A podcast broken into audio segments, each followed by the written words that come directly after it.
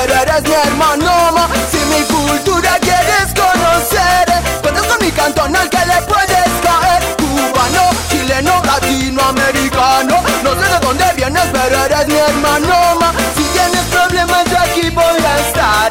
Cuentas con un carnal en el que puedes confiar. Todo el sabor de la música, todos los ritmos. Desde Phoenix, Arizona, frecuencia alterna.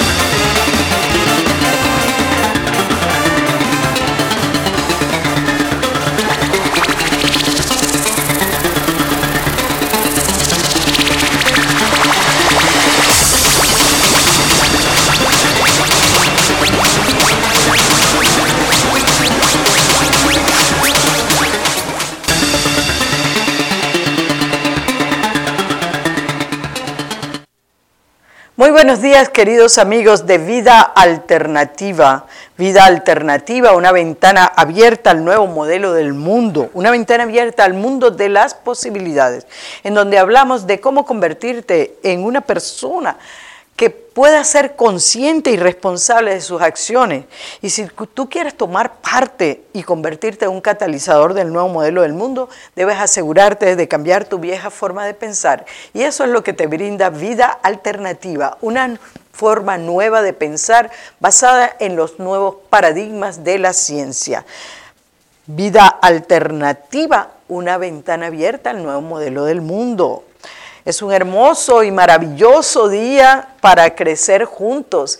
Una temperatura súper agradable en el Valle de Phoenix, aun cuando ya estamos eh, prácticamente entrando hacia el verano. Estamos en primavera, pero todavía en Flagstaff está nevando. Hace dos días cayó una nevada bastante fuerte, así que tenemos cambio realmente en el clima de Arizona. Es un hermoso día para estar vivo, para crecer, para cambiar, para transformarnos, para rediseñarnos. Es un hermoso día para estar juntos. Muy buenos días, Franco. Buenos días, Duni. ¿Cómo estás? Muy bien, gracias. Qué bueno. Franco, que se encarga aquí de la, es el director de Frecuencia Alterna y también nuestro director técnico y quien nos motiva a continuar, siempre generando ideas para que estemos ah, en el aire. Este es un programa que llega a ustedes por una cortesía de Quantum Emotional Crossover Seminario. Vida Alternativa llega a ustedes por una cortesía, por una cortesía de Quantum Emotional Crossover Seminario. El poder de la transformación personal, emocional, espiritual y física al alcance de tu mano. Quantum Emotional Crossover Seminario, si tú tienes problemas de pareja, divorcio, separación, estás en un proceso de duelo, problemas con tus hijos que no has sabido cómo resolver, adicciones, codependencia y dependencia emocional, baja autoestima, sobrepeso, problemas con el dinero, problemas de salud, dificultad para manejar de una manera asertiva tus emociones y sentimientos, miedos, fobias, llama Quantum Emotional Crossover Seminario. El poder de la transformación emocional, espiritual y física te ofrece las más novedosas técnicas y herramientas utilizadas en la transformación personal, sintonizando tu cuerpo, tu mente, tu espíritu, tus emociones. Llama, llama al 602-349-1083. Ya estamos tomando reservaciones para nuestro próximo Quantum Emotional Crossover Seminario, un seminario exclusivo para sola, solo 10 personas, dirigido por mí, quien me desempeño como consultora en técnicas de realización personal, emocional, espiritual, física, psicoterapeuta, maestra Reiki, reverenda de la Iglesia Universal Life Shore, maestra en técnica de respiración consciente, holotrópica, biodecodificación, terapista gestal, entrenadora de meditación, movimiento, miodanza y musicoterapia, entre otras cosas. Quantum Emotional Crossover Seminario, repito su número 602-349-1083. No te quedes afuera, más allá del coaching.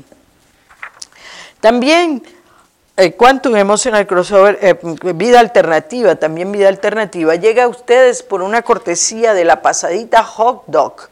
O sea, el sabor original de Sonora en la pasadita hot dog. Disfruta de ese maravilloso y original sabor de los hot dogs de la pasadita hot dog. Un pedacito de tu tierra en Phoenix con siete localidades, seis localidades y próximamente se va a abrir la séptima en el, aquí en Phoenix, en el Valle del Sol. Tradición y servicio para toda tu familia los hot dogs ricos, frescos, nutritivos. También tenemos para el caldo de queso y la sopa de tortilla. Ayer alguien me decía que había probado el caldo de queso y le había encantado. Así que no, si no quieres en ese momento, no te provoca un hot dog, también tienes otras opciones, el caldo de queso y la sopa de tortilla, muy ricos. Más de 20 años de experiencia, calidad y servicio. Pasadita Hot Dog, uno de los más antiguos de eh, Phoenix. Y por cierto que tenemos para este mes algunos especiales. Disfruta la Copa de Oro y la Copa América en cuatro restaurantes de la Pasadita Hot. En los cuatro restaurantes de la Pasadita Hot Dog.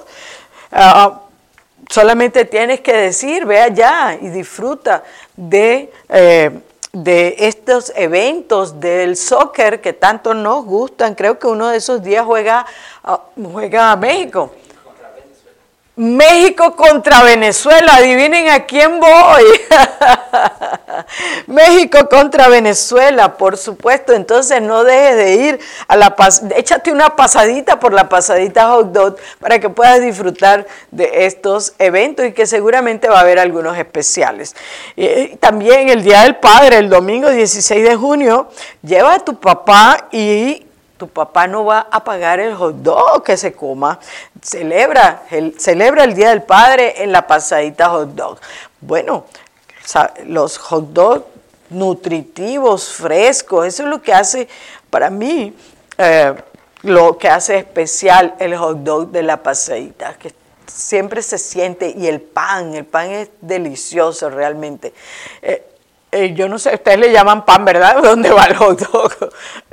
pero también le dicen pan a algo que son cosas dulces, ¿no? Pero el pan de la pasadita hot dog, delicioso. Y todo, todo. Yo me comí, el, mi, favorito es el Arizona. Pero ustedes pueden pedir al estilo Sonora. Bueno, también ah, tenemos que a eh, Vida Alternativa llega a ustedes por una cortesía de Guadalupe González, modista profesional, vestidos de novia, quinceañeras y para toda ocasión especial. También se hacen arreglos, trabajos garantizados. Puedes llamar a Lupe al 480-225-7532. 480-225-7532. Lupe González, modista profesional. No te lo pierdas. El programa del día de hoy es el capítulo 2 de un programa, del el programa del miércoles pasado que tuvo muchísima aceptación, muchísimas personas. Después que el programa terminó, siguieron ah, eh, poniendo comentarios y preguntas. Puedes hacerlo. Acuérdate que cuando tú participas, cuando tú opinas, pues el programa se hace muchísimo más interesante. Llámanos, eh, escríbenos, comenta. Vamos a estar en frecuencia alterna en YouTube, en Instagram. Eh, ¿Cuál es el otro? Spotify, Spotify. Ya estamos en tiempo real en YouTube ahorita, así que también lo puedes escuchar y por supuesto en vida, en frecuencia alterna, vida alternativa y en mi muro de Facebook, Luli González, sin la O. Decían, ¿por qué sin la O? Y alguien dijo, porque ella es rara. Fue un error cuando monté la página y después se quedó así. Luli González sin la O. Estamos hablando acerca del abuso moral ¿Realmente existe el abuso moral? Ya hicimos, hablamos acerca del abuso moral en el capítulo pasado, de cómo el depredador, el perverso emocional, paraliza a su víctima y para que esta víctima no se pueda defender y de alguna manera con, utilizando esa parálisis, eh, eh, por mucho que la víctima, que la persona intente comprender qué ocurre, no tiene las herramientas suficientes para hacerlo. Hoy vamos a hablar del abusador eh, el perverso emocional, del abuso moral que se ejerce sobre las víctimas en la pareja y en los hijos, es decir, en el seno de la familia. O, usualmente, eh, cuando nosotros hacemos la vista gorda acerca de este tipo de abuso que se ejerce y que se ha transformado y llega a transformarse en violencia doméstica y se hace ataques que son realmente violentos y la gravedad de la repercusión psicológica del acoso que ejerce sobre la víctima, sobre la persona que es objeto del perverso emocional. Acuérdense que el perverso emocional es una, tiene una personalidad sumamente atractiva, es una persona carismática y al final siempre termina él siendo la víctima de sus propias víctimas. Él se, las ingenia para él salir libre de cualquier acusación de que está siendo acosador moral, de que está haciendo abuso moral y abuso emocional. En la pareja, el perverso, ese movimiento perverso se inicia cuando la parte afectiva comienza a fallar o cuando existe una proximidad demasiado grande en relación con ese objeto amado. Una proximidad excesiva puede dar miedo cuando estás tan íntimo. Esa proximidad es intimidad, porque la intimidad no es sexual nada más. La intimidad es que yo pueda ser vulnerable, que yo pueda ser total y completamente quien yo soy enfrente del otro. Y esa intimidad puede producir mucho miedo. Por esta razón, lo más íntimo es lo que se va a convertir en objeto de la mayor violencia. Un individuo de personalidad narcisista impone su dominio para retener al otro, pero también teme que el otro se le aproxime demasiado y se sienta invadido. Pretende, por lo tanto, mantener al otro en una relación de dependencia o incluso de pertenencia y propiedad para demostrarse a sí mismo que Él es omnipotente. La víctima que está inmersa en la duda, en la culpa, no puede reaccionar el, abuso psicológico le impide realmente reaccionar, porque lo lleva a cuestionarse a sí mismo. ¿Será eso, soy yo el que está fallando? Usualmente, ¿qué más tengo que hacer para que esta relación funcione? Usualmente son las expresiones de la persona que está siendo objeto de ese abuso moral. El mensaje que no se confiesa es que no te quiero, pero no lo digo para, que, para garantizarme que la otra persona no me abandone, no se marche. El mensaje entonces actúa de una forma indirecta. El otro debe permanecer para ser frustrado permanentemente. O sea, yo te doy, pero te frustro todo el tiempo.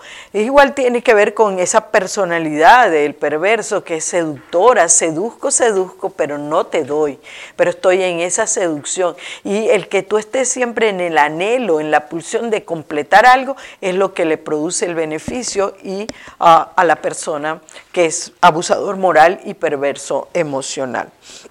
Es decir, entonces, la finalidad del perverso es ser frustrado, frustrar a su víctima permanentemente. Al mismo tiempo, impide que piense para que no, se no tome conciencia del proceso que se está realizando. Acuérdense que estamos hablando eh, de una manera inconsciente, no es que hay un planificado que lo voy a hacer así. No, el dominio se establece un, un individuo de personalidad perversa y narcisista que pretende paralizar a la pareja colocándola siempre en una posición de confusión y de incertidumbre. Esto le libra de comprometerse en una relación que le da miedo. Al final le da miedo ser íntimo con la pareja. Por medio de este proceso mantiene a su pareja a distancia, dentro de unos límites de toma y dame, que no le parecen a él o donde él no se sienta, él o ella no se sientan amenazados. Le parece que puede ser peligroso pasar ese límite. No quiere que la pareja lo invada, pero le hace padecer lo que él mismo no quiere padecer, ahogándola, manteniéndola siempre a su disposición. Si una pareja desea funcionar normalmente, debería establecer un refuerzo narcisista mutuo, aunque existan elementos puntuales de dominio. Puede ocurrir que uno intente apagar al otro, es decir, someterlo con el fin de estar, de sentirse seguro de que así queda en, eh, él va a ser el que manda, él es el que domina, es el, el dominante en la relación. Pero una pareja conducida por un perverso pero un perverso narcisista constituye una asociación realmente mortífera. Denigra lo que es la denigrar y los ataques por debajo son constantes y además sistemáticos. Y este proceso solo es posible gracias a la excesiva tolerancia de la persona agredida, de la víctima. Se necesitan dos para para tener una relación de este tipo, por supuesto, no estamos diciendo, pero necesitamos en este momento ponernos en, si se quiere de alguna manera, en denunciar lo que sienten las víctimas de un perverso narcisista. Eh, los psicoanalistas interpretan a menudo la tolerancia de la víctima con los beneficios inconscientes que recibe es decir, masoquistas, que la víctima puede obtener de esta relación. Y aquí nos vamos a, la persona que ha sido abandonada por las figuras emocionalmente significativas se va a convertir a la larga en un dependiente emocional y una personalidad masoquista. Entonces, no, aun cuando esto tiene una razón de ser, y hay un beneficio inconsciente de la persona víctima. Ah, no obstante, veremos que esta interpretación, pues al final termina siendo parcial. Eh, termina siendo parcial, porque siempre hay algo que la persona puede hacer, pero el perverso narcisista se garantiza que coartar la capacidad de respuesta de aquella persona que está siendo mm, víctima. Ah, tenemos que darnos cuenta entonces eh, que es peligroso reforzar, reforzar decirle a la otra persona que está en esta situación, oh, ok, párate responsable y hazlo. No, él está imposibilitado también emocionalmente para la capacidad de respuesta, porque eso es lo que se garantiza el perverso emocional. En la mayoría de los casos, el origen de la tolerancia de la víctima se halla en una lealtad, en lealtad, esa lealtad familiar que consiste en reproducir lo que uno de los padres vivió antes o aceptar el papel de alguna de alguno de las dos figuras emocionalmente significativas. Es una especie de uh, pacto nosotros llamamos el pacto macabro que se establece con nuestras ah, relaciones emocionalmente significativas. En este momento vamos a ir a una pausa comercial y ya regresamos con vida alternativa.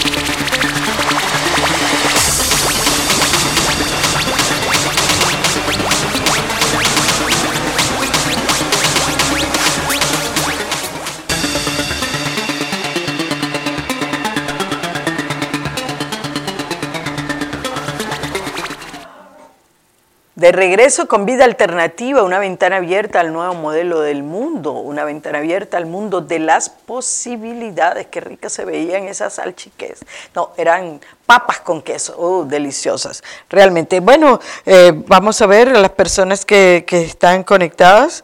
Eh, aquí tengo a Lisol, buen día Luli, Jané Franco, Abril Gobea, Rocío, aquí conectada, gracias Rocío, buen día. Beatriz Franco, linda tarde. Compartan el video. Vamos a ver, ah, el programa del, miércoles pasado tuvo una excelente audiencia.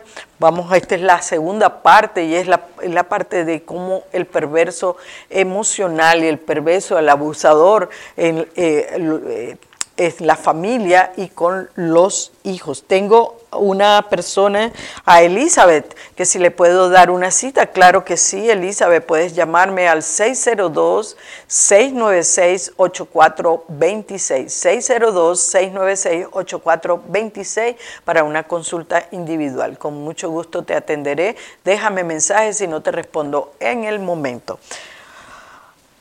Nos quedamos entonces que en la mayoría de los casos, la tolerancia de la persona agredida intensifica el maltrato del perverso emocional.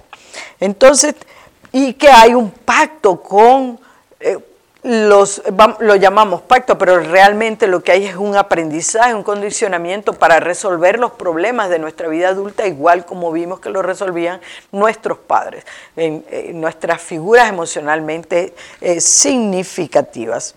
Sigue Elizabeth eh, Beatriz Franco, ya, ya, Jaira, Elizabeth, muchas gracias. Ok, muy bien. Ok, vamos. La violencia perversa aparece en momentos de crisis, cuando un individuo que tiene defensas no puede, defensas perversas, o sea, es como así como se defiende emocionalmente, no puede asumir entonces la responsabilidad de una elección difícil. Se trata de una violencia indirecta que se ejerce a través fundamentalmente a través de la falta de respeto. Pues esas personas que vienen a la consulta y hablan de cómo las trata esa persona con insultos eh, degradantes, eh, descalificativos, y la persona empieza a creérselo, sobre todo si trae en su propia maleta emocional, trae un sentimiento de que a lo mejor es un inútil y el perverso emocional te va a recalcar todo el tiempo de cómo eres un inútil, a lo mejor no diciendo eres un inútil, pero... Eh, haciendo las cosas por ti, ah, denigrando de cómo las hace, etcétera, etcétera. Entonces, la falta de respeto es una de las características más importantes que se presentan en una relación de índole de abuso moral en consecuencia porque existe en alguno de los dos miembros de la pareja un perverso narcisista. La negativa, la negativa de asumir, aunque sea una parte de la responsabilidad de que fracasa en la pareja. El fracaso conyugal implica que las dos personas que están implicadas tienen responsabilidad de no poder sacar adelante la relación. Sin embargo, el narcisista, el perverso narcisista, no va a aceptar en ningún momento ese fracaso conyugal pueda depender de él. No, o pueda tener una participación en ese fracaso. Siempre volteará la situación para que la víctima se sienta que es el responsable o el culpable de que la relación no esté funcionando. Ah, entonces, esa es una de las características, la negativa a asumir responsabilidad del fracaso de la pareja. Esto, él lo va a mantener, esta ah, forma de hacer sentir al otro como el responsable del fracaso de la relación de pareja, escuchen esto que voy a decir, va a mantenerlo hasta cuando consiga otra víctima a quien ejercer ah, su abuso moral.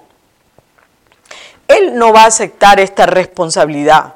Su cónyuge deberá cargar con esa responsabilidad siempre, cada vez, y además la víctima es quien suplica. No me dejes, no me abandonas. Se arrastra por el suelo pidiendo que no lo dejen, porque acuérdense que trae una herida de abandono. Entonces, que ya hablamos en algún programa antes de, esa, eh, de la herida del abandono. El cónyuge siempre hará lo posible y lo imposible para que tú que estás en una relación así seas el culpable y el responsable. Si el amor disminuye de alguna manera, entonces hará responsable a la pareja por las faltas que ha cometido, pero que además no las nombra no las nombra y castiga con el silencio. Se queda total y completamente. Y tú le preguntas por qué, para qué o cualquier pregunta que le hagas, no tendrás una respuesta.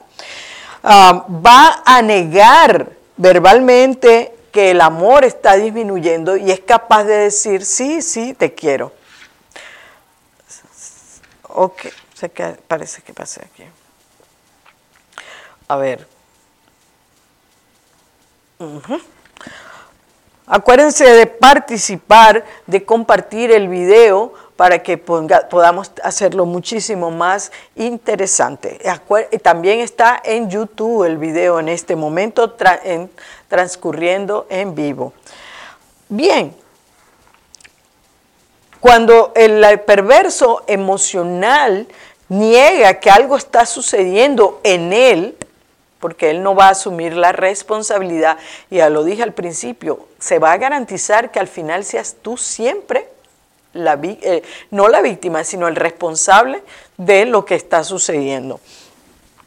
Al no, y como entra en el silencio, la persona no dispone de un interlocutor con quien hablar. No, no hay nadie, él se va a negar porque de esa manera entonces garantiza que la víctima no pueda liberarse, no pueda hablar, no pueda decir, no pueda expresarse, no pueda preguntar.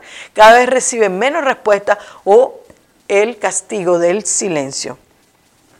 En consecuencia, la persona que está siendo víctima de un perverso emocional empieza a sentir cada vez más ira y de en algún momento y sienten mucha vergüenza también eh, por no haber sido amadas, por el fracaso de la relación, por, por haber aceptado humillaciones, por haberse ah, humillado y vergüenza por todo lo que está padeciendo.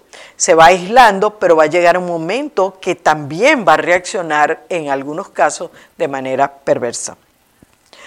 Entonces vamos a estar, estar claros aquí. No se trata de un movimiento perverso que sea transitorio, sino la revelación de una perversidad que se había estado oculta hasta el momento en donde empieza a ejercerse. El odio hacia sí mismo y hacia los demás, quizás por una porque trae, pues estamos hablando hoy para las víctimas, no podemos decir que la persona, digamos, la persona es absolutamente responsable de lo que está haciendo, eh, pero tiene también eh, una, una, razón de por qué él se maneja de esta manera, pero no es hoy la explicación. El, pero hay odio dentro de sí y uh, de repente pues aparece ese delirio de ser perseguido, de, no ser amado realmente, porque en el fondo es lo que no siente ser amado. Los papeles, entonces, cuando el la víctima empieza a darse cuenta de la humillación, del irrespeto, del silencio, que es una de las más de lo más grave, porque no permite que tú puedas conversar, hablar, ni siquiera liberarte de lo que estás sintiendo, viendo, padeciendo. No hay nada ahí.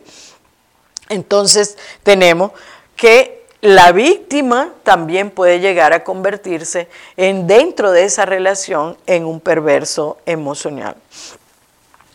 Entonces, ¿el qué va a hacer el perverso? Va a empujar, va a descalificar al otro con el fin de que la víctima se convierta en una persona que se, está comportándose de una manera que sería represible, es decir, no aceptada. Entonces tenemos aquí pues una serie de ah, eh, características de este abusador emocional. La separación, cuando ahí llega la separación, el perverso se acentúa y la violencia solapada se desencadena. Pues el perverso narcisista percibe que su presa, su víctima, se está escapando. Pero déjenme decirle que cuando las personas se separan, no interrumpe la violencia. La violencia continúa y esta prosigue a través de los pocos lazos de la relación que perduran y cuando hay niños, pues va a ser a través de ellos.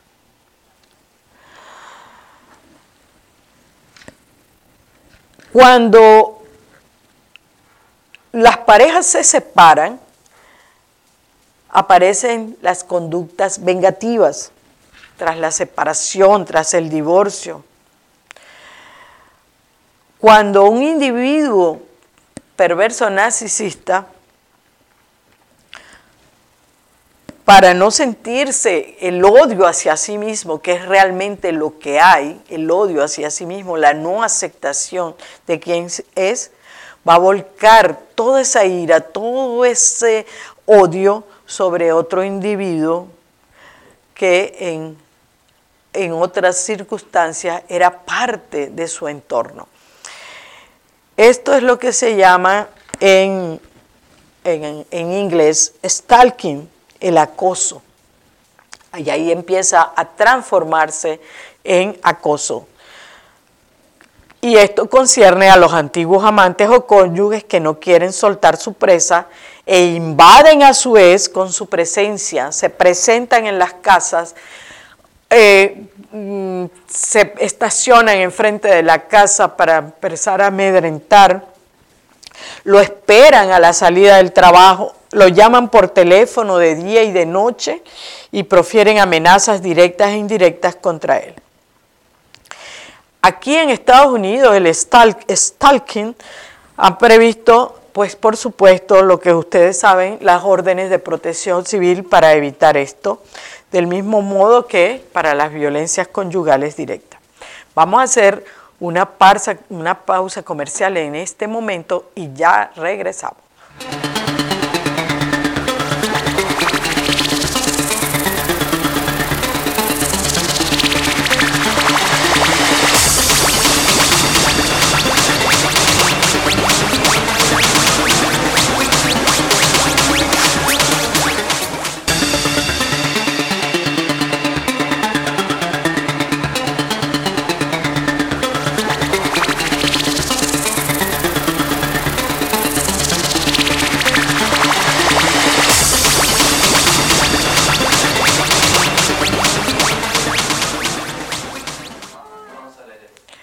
Ya de regreso en vida alternativa, una ventana abierta al nuevo modelo del mundo, una ventana abierta al mundo de las posibilidades.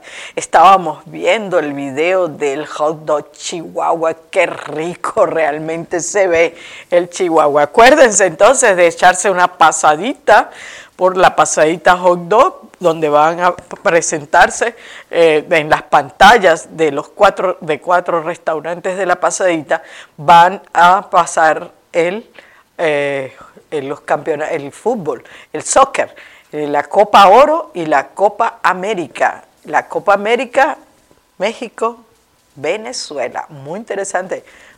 Creo que no me lo voy a perder. Estamos hablando acerca del abuso moral, acerca del perverso narcisista. A ver, no hay más nadie. Yo no tengo a nadie, pareciera que... En YouTube. Bueno, aquí estamos. Eh, eh, acuérdense que su participación es importante. Creo que el Wi-Fi no está funcionando.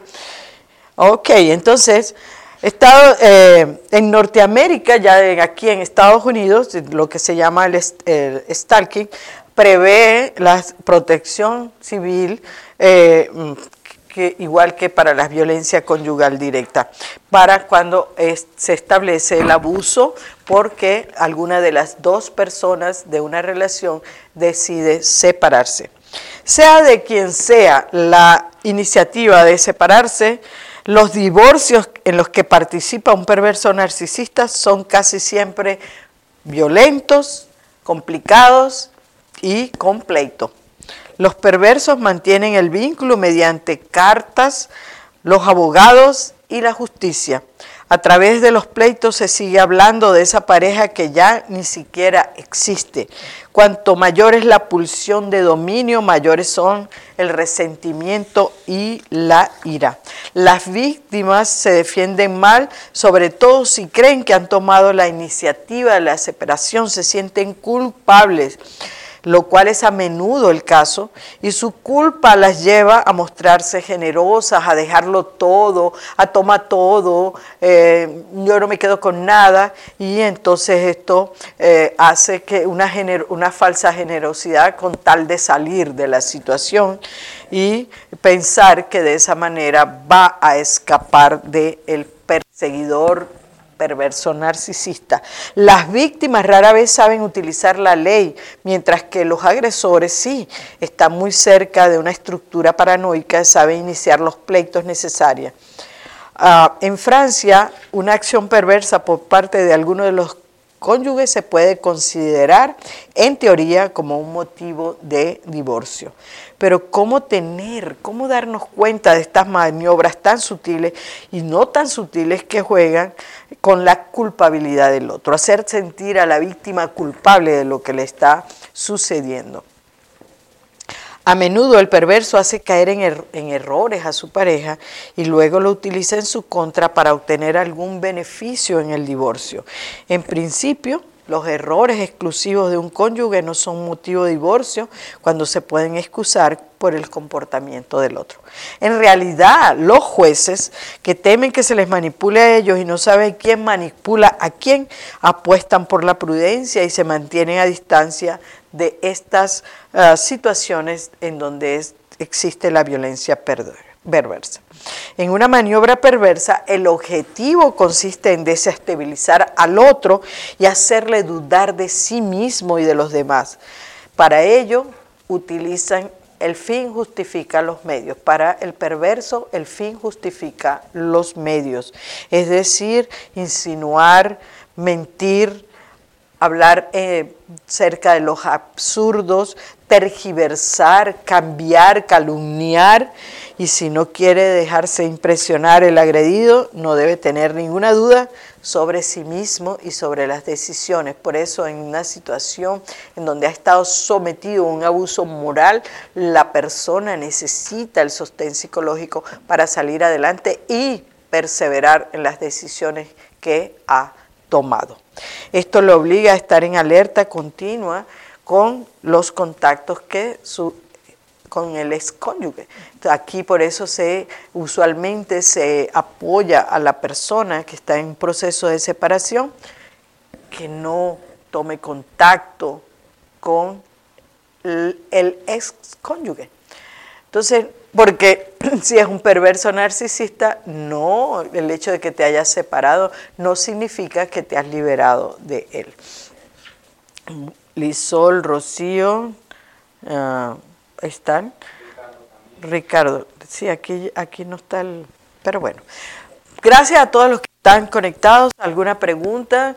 Eh, si tienen alguna opinión, si has estado sometida o estás, si te estás dando cuenta en estos momentos que estás sometida a una relación de índole perversa, pues danos tus testimonios y vamos a hacer una pausa comercial para eh, y ya, ya regresamos con vida alternativa, una ventana abierta al nuevo modelo del mundo.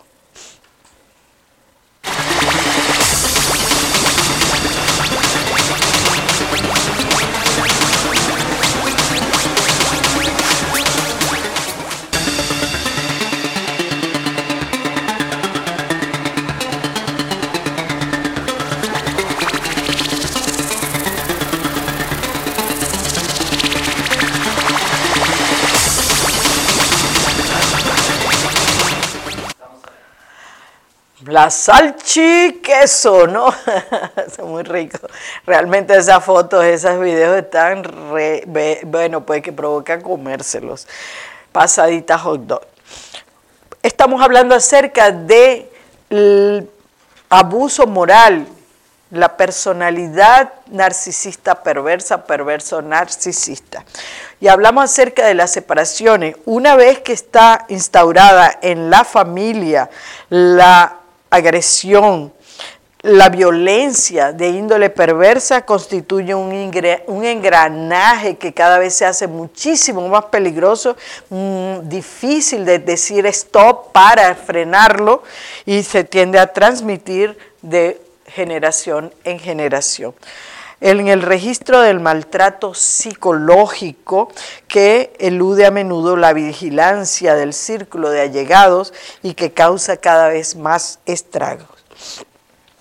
Y aquí están, aquí estamos.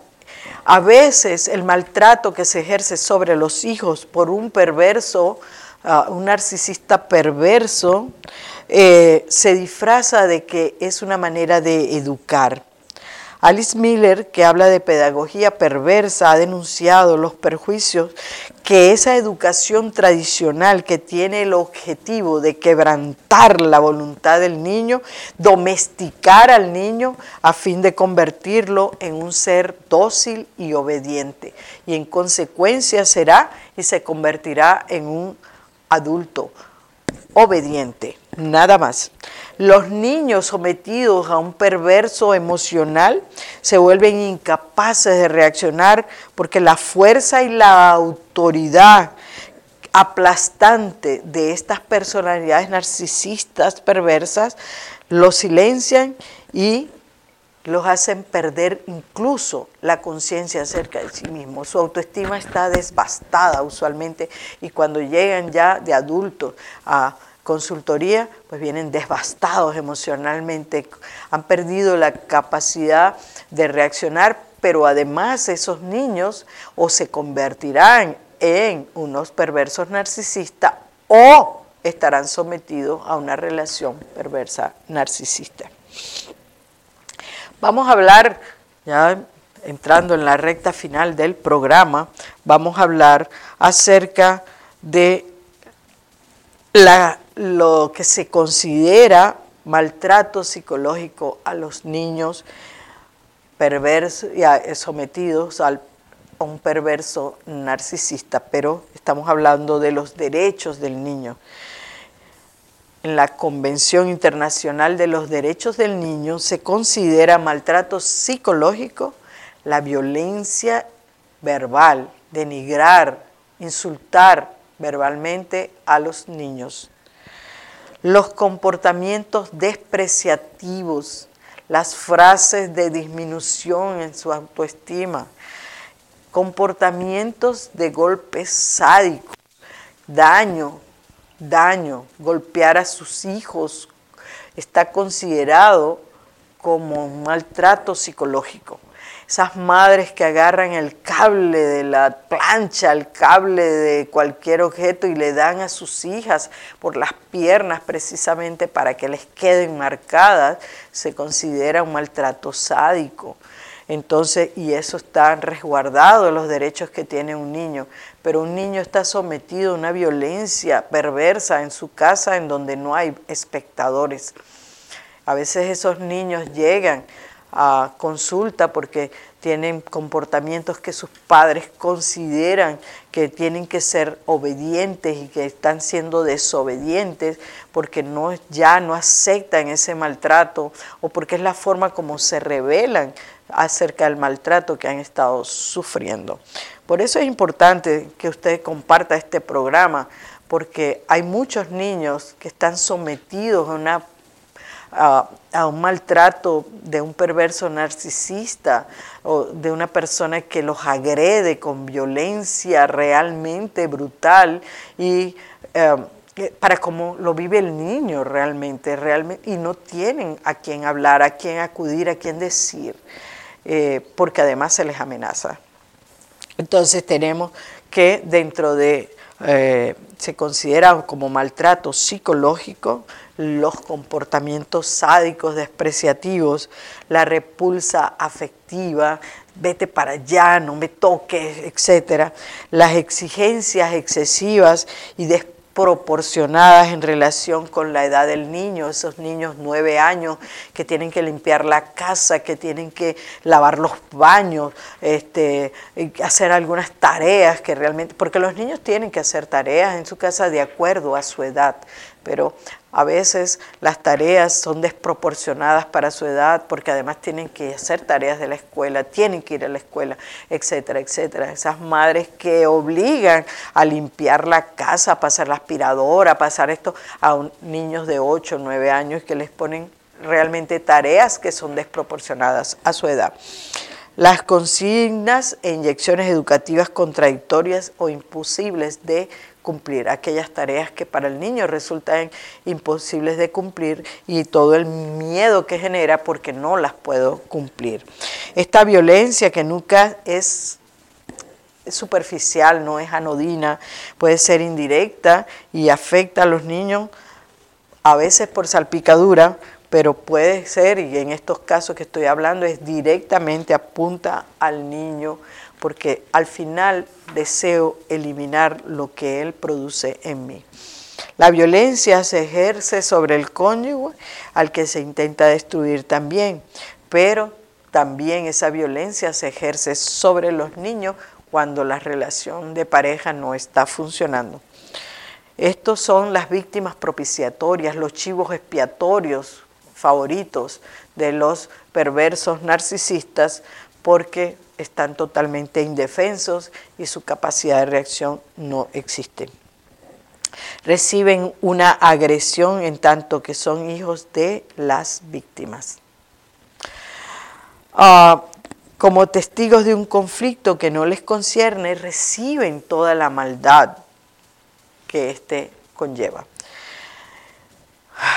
Entonces, ¿qué va a pasar con esto?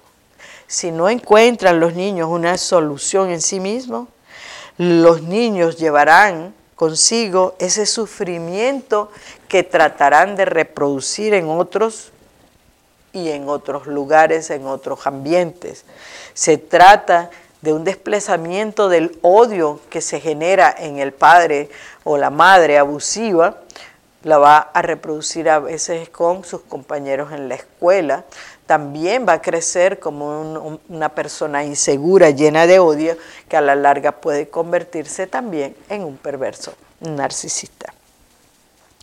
El padre que ejerce esta violencia sobre los niños, padre o madre, cuando digo padre estoy incluyendo ambos, los padres, pero vamos a hablar del perverso narcisista con sus hijos, tiene en sus manos alguien que está vivo, que está disponible y es manipulable al ¿Quién puede someter a humillación?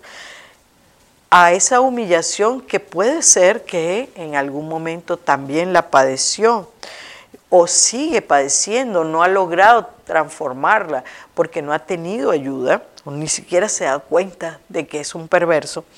Cualquier alegría de su hijo, cualquier triunfo, cualquier logro le resultará insoportable y haga lo que haga y diga lo que diga, va a dejarlo, disminuirlo, ofenderlo y respetarlo para luego pedir respeto si hay alguna reacción. Siente inconscientemente la necesidad de hacerle a su hijo, al niño, lo que en algún momento él mismo vivió. Es fácil manipular a los niños y estos siempre sabrán excusar a quienes aman y también porque necesitan sobrevivir y las figuras emocionalmente significativas garantizan su sobrevivencia. Su tolerancia en los niños no tiene límites y están dispuestos a perdonar a los padres, a asumirse como culpables, porque es porque los niños dicen, es que yo no me porto bien, es que yo no soy obediente. Ah, vienen todos marcados, maltratados, pero eso es lo que dicen. Es que yo no me porto bien, es que yo no soy obediente. Es parte de esto, asumir la culpa, que ese maltrato se lo merecen porque ellos no son suficientemente buenos para sus padres. A veces intentan saber por qué sus padres están tan disgustados con ellos mismos. ¿Por qué se utiliza el chantaje emocional? Entonces la violencia directa que se ejerce sobre los niños es una señal de la repulsa consciente o inconsciente que se trae desde niño. Aquí voy a nombrar a Bernard Lemper, psicoanalista, que habla y dice, el desamor es un sistema de destrucción que en ciertas familias azota a un niño y quisiera verlo morir. No se trata de una, una, simple ausencia de amor, sino de algo organizado en lugar del amor, de una violencia constante que el niño no solamente padece, sino que también la interioriza, hasta el punto que accede a un doble engranaje, pues la víctima termina por tomar el relevo de la violencia que se ha ejercido sobre él mediante comportamientos de autodestrucción, drogas, cortarse, intento de suicidio, una depresión constante. Ahí está y podemos buscar el origen. Hay una espiral absurda porque se riña al niño, se le maltrata al niño, se, insulta al niño porque es torpe o distinto o como el padre que odia, se odia a sí mismo, cree que ese niño debiera ser. Y el niño entonces en consecuencia será cada vez más torpe y se va alejando cada vez de aquello que el padre, la madre desean de él. Porque el niño realmente no va a poder satisfacerlo. Cuando la tiranía es doméstica y la desesperación es individual, la muerte alcanza su objetivo. El sentimiento. ¿Dónde, ¿A qué muerte estamos hablando? La muerte del ser, la muerte emocional de esa persona. Entonces estamos realmente ante una situación que en donde el muerto está vivo, pero todo pareciera que es normal. Esto lo dice Lemper. ¿Cómo impedir, cómo hace que la víctima no reaccione rechazando la comunicación directa, descalificando a la persona, desacreditando a la persona. Estos son el abuso moral cuando empiezas a calumniar, es un abuso moral, porque estás desacreditando a la persona, pero además niegas cualquier contacto para aclarar cualquier situación aislar a la persona, es decir, no solamente me conformo con destruirla psicológicamente, sino también impido que pueda defenderse, aislarlo y romper las posibilidades de que alguien lo pueda apoyar. De esta persona, de esta manera la persona va a quedar sola, aislada y sin la posibilidad de defenderse. Entonces aquí tenemos todas las formas de que se garantiza el abusador. Las voy a volver a repetir para que esas personas que se sienten que están en una situación así, las identifiquen para que ustedes puedan ah, realmente estar conscientes de que están sometidos a una persona con una personalidad narcisista. Rechazar la comunicación directa, es decir, no hay comunicación, no hablar no hablar, en la ley del silencio.